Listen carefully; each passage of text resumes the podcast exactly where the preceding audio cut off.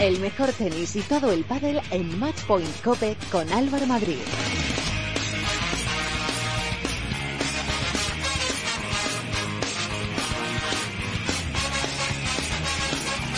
Hola, ¿qué tal? ¿Cómo estáis? Bienvenidos a vuestro programa especializado en tenis y en pádel de cope.es. Bienvenidos al capítulo 73 de Matchpoint Cope.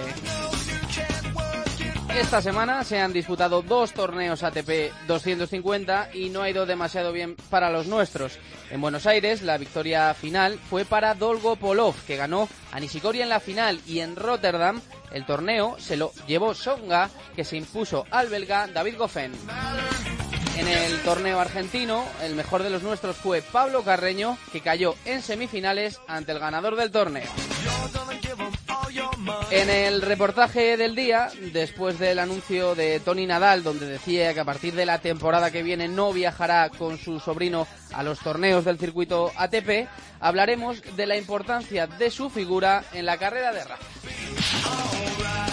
Además, en el programa de hoy vamos a conocer a uno de los jóvenes que más proyección tiene dentro del circuito Wolpa del Tour. Hablaremos con Javi Garrido, que tiene solo 16 añitos y ya estando, está dando mucha guerra dentro del mundo del pádel. Pero antes vamos a repasar los resultados de la semana con la ayuda de Edu Salán.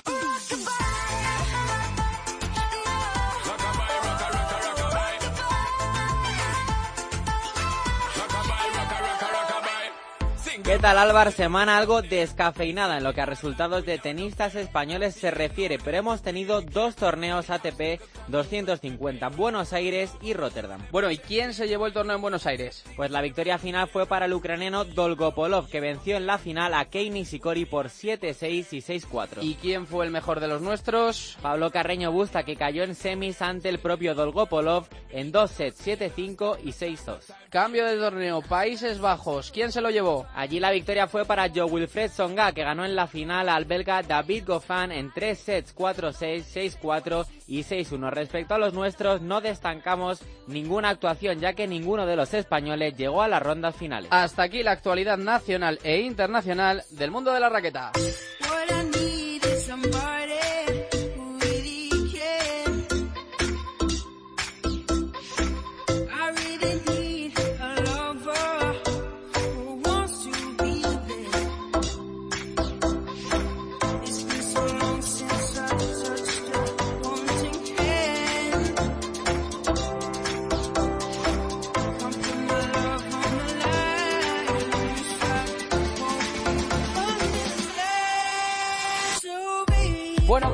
Esta semana el tema Tony Nadal, ya sabéis, el técnico de Rafa que afirmó que esta sería su última temporada con su, sobrino.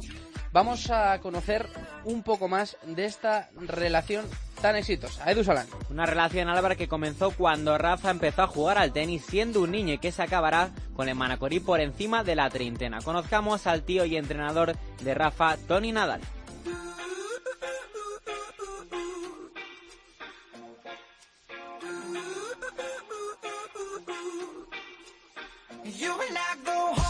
Manacor, año 1986. Nace Rafa Nadal y unos añitos después su tío Tony le inicia en el mundo del tenis. Entonces Rafa era capaz de jugar a dos manos y fue precisamente con su tío con el que decidió apostar por ser zurdo en la pista. Bueno, jugaba a dos manos todo, tanto el drive como el revés, ¿no? Es decir, de los dos lados iba cambiando la mano, pero como yo veía que le pegaba más fuerte de este lado, pues entendimos que eso era lo natural. Lo natural. Hubiera podido seguir a dos manos, porque jugaba a dos manos hasta los 10. ¿Cuántos jugadores había en el circuito que jugasen a dos manos? Solo uno, Santoro, que estaba el 30. Nos conviene eh, cambiar. Pero zurdo solo en la pista, porque Rafa para el resto de las cosas utilizaba siempre su mano derecha. Es curioso, si tú le tiras una pelota, te la coge con la mano derecha, si escribe, si se limpia los dientes, cualquier cosa la hace con la derecha. No sé, a lo mejor ha sido una equivocación mía y hubiéramos podido tener un, un gran saque si hubiéramos empezado con la derecha. Aquel niño se empezaría a curtir bajo las enseñanzas de su tío. Unas enseñanzas en las que Tony utilizaba artimañas de todo tipo con Rafa. estaba perdiendo 6-2, 4-1, creo, no sé. Que ya veía el partido bien perdido, ya me lo había tomado. La broma le digo, Rafael, lucha hasta el final, que este partido todavía lo puedes ganar. Y él, me decía así riendo. Yo le digo, que yo una vez perdía 6-0, 5-0 y seguí luchando. ¿Y qué? ¿Ganaste? Digo, no, perdí 6-0, 6-0. Pero luché y el tío se fue mucho más animado a jugar y perdió 6-2, 6-1. Le hacía luchar, pero también quiso acabar con los tics de Rafa, aunque esta vez sin fortuna. Un día, curiosamente, él eh, vio una película, El mejor imposible, y me dijo, qué tío más maniático, que oye como tú. Me, dije, no, me dijo, no, no, no, yo no lo soy para nada. Yo si quiero dejo de hacerlo. Pues le dije, pues ya te convendría dejarlo de hacer. Y lo dejó de hacer creo que un día o dos. Rafa y sus tics seguían creciendo como deportistas. Siendo un adolescente, renueva su contrato con la multinacional Nike y así recuerda Tony aquel curioso caso en 2004. Vino a Lyon uno de los máximos dirigentes de Nike, quería comprobar si la inversión era buena o mala. Fuimos a cenar con él, suele comer bastante, se comió dos pizzas, hablamos de que el día anterior habíamos jugado a golf. Bueno, Rafael jugó, perdió de manera muy clara, se quejó de que Rafael era muy poco profesional, que no cuidaba la alimentación, de que jugaba golf en lugar de estar centrado en el tenis. Curiosamente, unos meses más tarde, Rafael ganó la Copa Davis, se convirtió en el segundo jugador mundial y a partir de ese momento las dos pizzas pasaron a ser eh, necesarias. El golf ya no era una distracción, sino que era una cosa que le iba muy bien para relajarse y curiosamente la distracción o, la vida desordenada, que seguía siendo la misma, había desaparecido totalmente.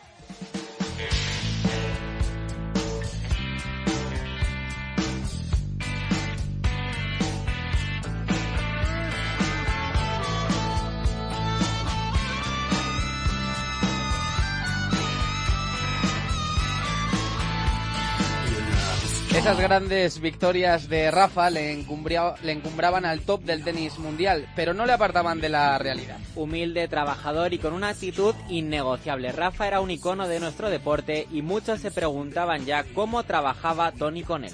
Yo en primer lugar he basado mi concepto de trabajo sobre una base de simplicidad y no solo en los entrenamientos. Nosotros venimos haciendo lo mismo que hemos estado haciendo desde hace 15, 15 o 20 años. Bueno, con, con ligeros matices, con ligeros cambios. Trabajar los conceptos con muchas repeticiones, un, un método sencillo, sin grandes teorías. Yo no ofrezco nunca grandes teorías, no ofrezco nunca entrenamientos especiales, sino que intento hacerlo lo más simple posible. Si fallamos el drive, entrenamos el drive. Si fallamos el revés, hacemos repeticiones de revés. Y si fallamos el saque, que es casi siempre, pues hacemos saques. Pero sí un método apoyado en una cultura del trabajo, de ser exigente con uno mismo. A mí siempre me sorprende que la gente sea tan exigente con los demás y lo sea tampoco con uno mismo. Yo en la vida he procurado actuar siempre al revés, ser muy exigente con nosotros y muy poco con, eh, con los demás, y no por bondad, sino por comodidad. Y por supuesto, apoyándose en los números, aquellos que muy pocas veces mienten. Yo no he seguido nunca un manual. Ahora bien, yo he de decir que mi manera de hacer no ha sido para nada casual ni azarosa. Ha sido siempre fruto de una constante premeditación basada en mi sentido común, en mi lógica y en la estadística. Pero no siempre se puede estar en la cima y las derrotas de Rafa en 2015 levantaron por primera vez una duda. ¿Debía seguir con su tío de entrenador o era el momento de cambiar de aires?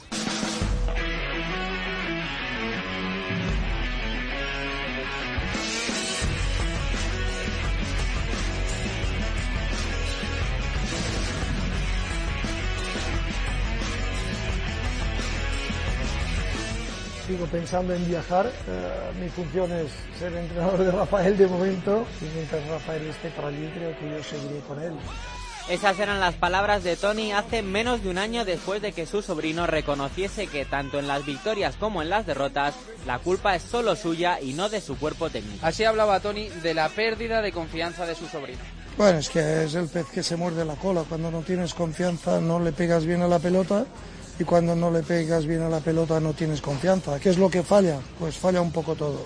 Rafa ya había ido sumando personas a su círculo personal y la labor de Tony era cada vez menor, una disminución de su trabajo progresiva que explotó hace una semana cuando en la web Il Tenis Italiano Tony aseguraba que esta era su última temporada con Rafa. Unas palabras muy poco esperadas teniendo en cuenta cómo se había dirigido siempre a la prensa. Yo particularmente entiendo que siempre es mejor en cualquier ámbito público o semipúblico no hacer demasiado ruido y que las cosas fluían normalmente. Yo salir a la prensa para cosas no demasiado positivos, positivas creo que no es bueno. Días antes, en el Open de Australia, Tony se aseguraba una persona de confianza para Rafa, fichando a Carlos Moya como nuevo entrenador. Ahora se dedicará de lleno a la academia, a curtir talentos bajo el método humilde y realista con el que hace más de 20 años empezó a forjar al hasta ahora mejor jugador de la historia en tierra batida. Bueno, saqué la lista y la recité y se la hice recitar a Rafael para que se ubicase, para que supiera las posibilidades reales que tenía de ser bueno. Yo le iba diciendo, Pedro Fuentes, ¿lo conoces? No, campeón de España. Nada, que de los 25 pues había o cuatro, que yo no, me acuerdo, que eran buenos. Y le dije, bueno, esta es la probabilidad real de que tú seas bueno. Yo interiormente pensaba que, la probabilidad de que él fuera bueno era mayor. Bueno, pues la verdad es que no le ha ido nada mal con su, con su tío y entrenador Tony. Es normal que eh, Rafa quiera ampliar nuevos horizontes y, descubrir nuevas eh, facetas del juego y lo hará de la mano de Carlos Moya. Y esta ha sido otra historia que nos ha traído Edu Solán. Muchas gracias, Edu. ¿eh? A ti, Álvaro.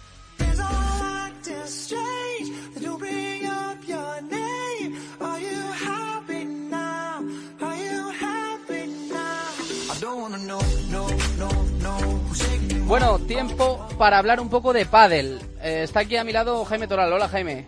Muy buenas tardes. Bueno, vamos a hablar con uno de los jugadores que más proyección tiene dentro del circuito World del Tour. Tiene solo 16 añitos, nació en Córdoba, es campeón del mundo sub-10 en Sevilla, campeón del mundo sub-16 en México, cuatro veces campeón de España en categorías Benjamín, Alevín, Infantil y Cadete. Eh, debutó en el circuito World del Tour en el torneo de las Rozas en 2016. Hablamos de Javi Garrido. Hola Javi. Hola, buenas tardes. ¿Qué tal? ¿Cómo estás? Pues muy bien, aquí en casa que tengo que empezar a estudiar, que mañana tengo examen. Ah, ¿y cómo se lleva eso de estudiar y jugar al pádel a la vez? Pues bueno, un poquito complicado, pero cuando tienes que hacer dos cosas tan importantes en tu vida, hay que sacar tiempo de donde no lo hay para hacerlo. ¿En qué curso estás, Javi? Primero bachillerato. Bueno, y empieza a ser durillo ya el tema, ¿eh? Un poquito, la verdad. bueno, vamos a hablar un poco de la vida y, de, y, de, y del pádel y, bueno, ¿cómo, ¿cómo con tan poca edad que tienes te ha dado tiempo a hacer tantas cosas, macho? Bueno, la verdad que para mí todavía no, no he hecho nada, aunque aunque sí lo he conseguido varias cosas, pero pero bueno, la verdad que entreno mucho, me, me sacrifico mucho los entrenamientos diarios y ahí es donde está la recompensa, porque si no, no entrenas diario fuerte, luego en los torneos no puedes conseguir nada. ¿Cuántas horas al día le echas a, entrenando a padel? Pues entre físico y lo que es padel, unas dos horas y media. Dos horitas y media, que luego hay que estudiar y hay que sacarse el bachillerato. ¿Que, a, qué ¿A qué edad empezaste a jugar? Yo empecé a jugar a los siete años. A los siete añitos. ¿Y cuándo te diste cuenta que dijiste, uff, pues igual me puedo dedicar yo a esto del pádel porque gano a todos mis amigos y estoy empezando a ganar torneos y parece que esto tiene muy buena pinta?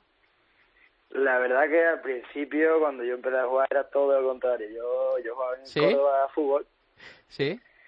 Y mm, me apunté a las clases de pádel porque estábamos apuntados, éramos socios del Club Sierra Morena, aquí en Córdoba.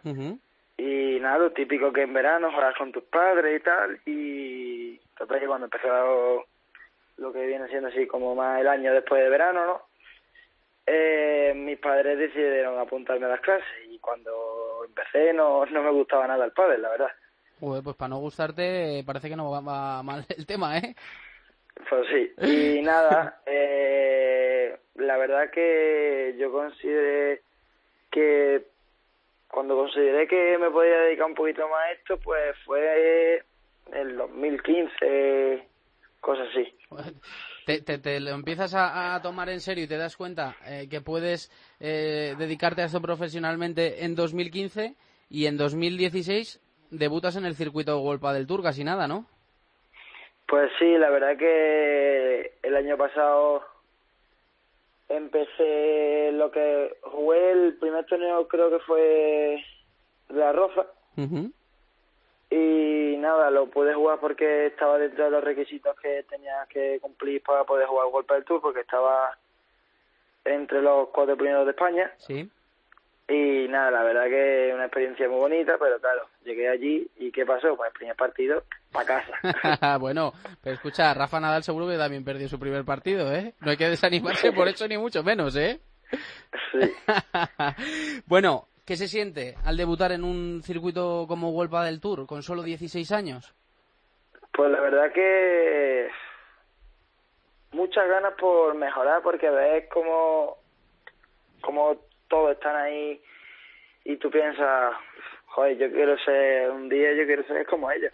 Y Claro. entonces entrenas mucho y sacrificas sobre todo muchísimas cosas para poder cumplir tus sueños. Oye, Javi, todos en una pista de pádel, jugando con nuestros colegas, echando el rato, hemos tenido alguna anécdota. Nos han dado un pelotazo en un sitio en el que duele mucho. O se nos ha escapado la pala, ha ido a dar a un cristal y se ha venido abajo. ¿Qué anécdota tienes tú que recuerdas que dices, uff, ¿cómo ha podido pasar esto? Pues bueno, sí que la tengo. Tengo dos en concreto. A ver, cuéntame, La primera cuéntame. fue, no me acuerdo con cuántos años exactamente, pero era pequeña. Estábamos jugando en el club, en un, en la- en un mismo lado de la pista, era eh, tirar una bola arriba. ¿Sí? ¿Sabes tú la- los juegos que hacíamos? Tirar una bola al aire y a ver quién remataba antes. Bueno, pues acabé, acabé con siete puntos en el labio con el, con el labio partido. Volaba- el vo- volaban los raquetazos allí, ¿no? bueno, ¿y la otra? Y la otra fue jugando un máster de Andalucía en Utrera. Que total, que lo típico, el rival pega un remate muy fuerte que ni en sueño llegaría, pero dice, bueno, mira, voy a intentar saltar a ver si llego. Pues cuando salté se me engancharon los, pi- los pies en la red y me caí de boca para el otro lado. bueno, dale, Jaime, ¿qué te quieres preguntarle, Javi? Nada, yo lo primero saludarle y darle la enhorabuena por...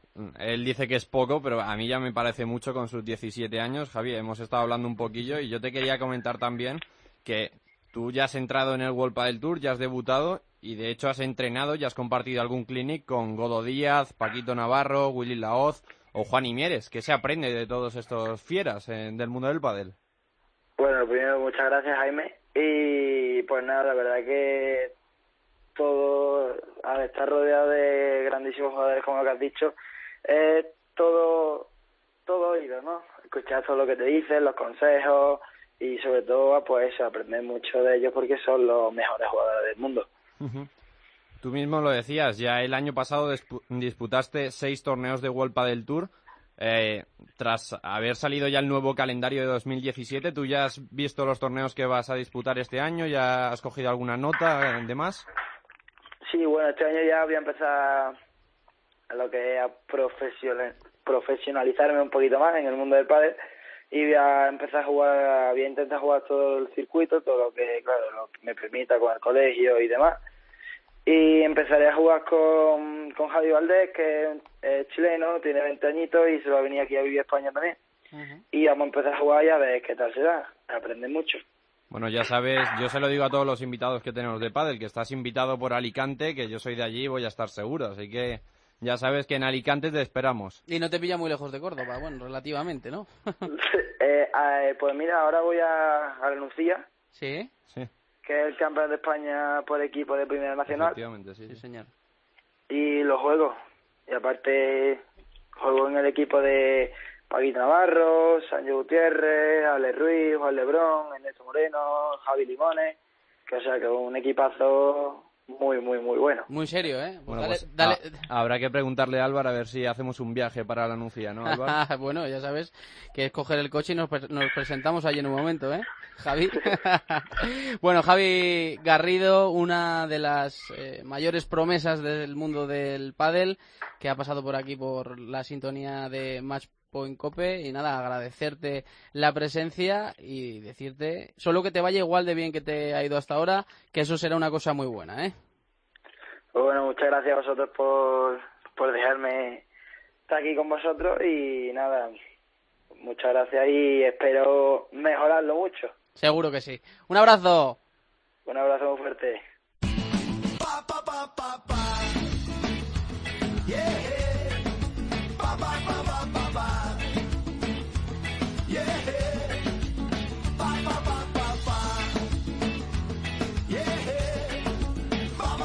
Contacta con nosotros. Estamos en Twitter en arroba matchpointcope y en Facebook nos puedes encontrar en nuestro muro oficial facebook.com barra matchpointcope. Cuando la cosa se pone espantosa, cuando nadie Bueno, pues ya habéis escuchado a Gema Santos, sintonía de redes sociales, las formas de participación en el programa, arroba matchpointcope en Twitter, facebook.com barra matchpointcope en Facebook y nos podéis escribir por ahí todo lo que se os venga a la cabeza. Eh, Jaime, eh, comenzamos por lo que decían nuestros seguidores sobre ese rival de España por la permanencia en Copa Federación. Pues sí, Álvaro, la noticia más importante de la semana en lo que al tenis español se refiere, ya que a principios de esta misma semana se celebraba el sorteo de asignación de cruces eliminatorios que depararían un cruce entre España y Francia, donde las chicas de Conchita Martínez a finales de abril se jugarán el mantener la categoría del Grupo Mundial y tras hacerse este mensaje público, este enfrentamiento, nuestra audiencia mandaba mensajes. Javi Pérez, por ejemplo, nos decía, evidentemente va a ser difícil, pero no imposible, todo dependerá de Garbiñe y Carla. Kika comentaba, nos ha tocado el coco, a ver cómo está Garbiñe. Y por último, Aurora nos decía, qué buena suerte, evidentemente con tono irónico, porque remarcaba, entre comillas, el buena. Bueno, y aparte de, de esa Copa Federación, ¿qué nos han dicho sobre los españoles?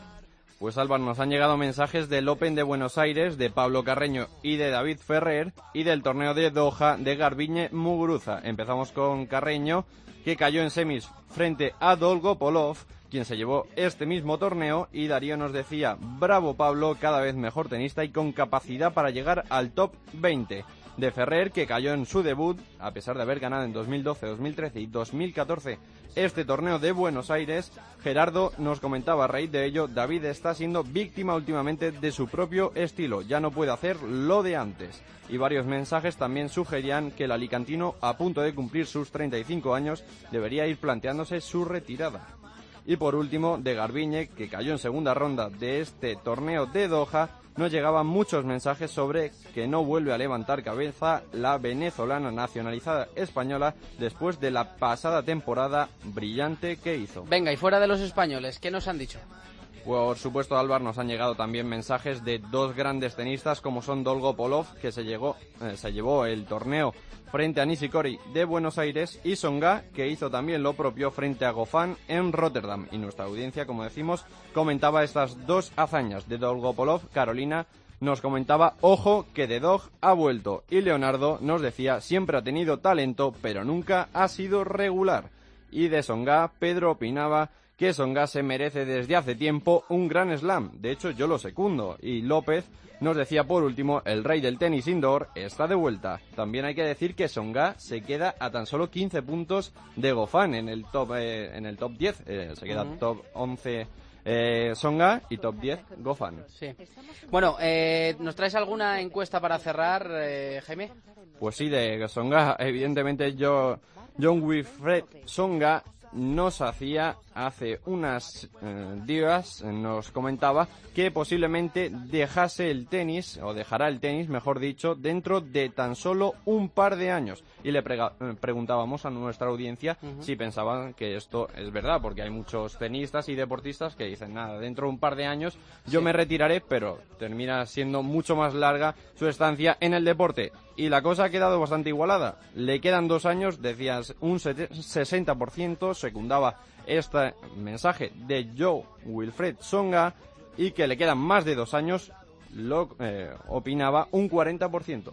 Y de este tema vamos a hablar la semana que viene, porque tenemos a Edu Salán que está ya dándole vueltas a Songa, viendo vídeos de Songa, escuchando entrevistas de Songa, porque vamos a hablar de esas declaraciones. Hay que preguntarle a Edu, de- ya, de- si de- es tan, de- de tan Songa. fan de Songa, ¿tú por qué votas? Porque le quedan dos años o más, Edu. Yo creo que no, pero bueno, de todas formas en el reportaje de la semana que viene descubriremos por qué ha dicho que son dos años y también sus orígenes y un poquito cómo es el futuro del tenista francés. Hasta aquí, cero spoilers. Nos vamos. Un gran motivo para escuchar el próximo programa. Sí, señor. Nos vamos. Gracias, Edu. Gracias, Jaime. Nada.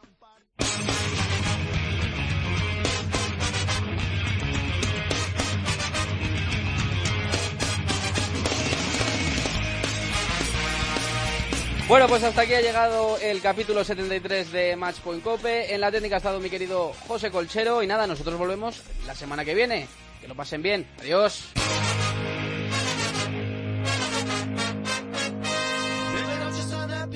Tonight, she said. But I can't work in fast food all my life.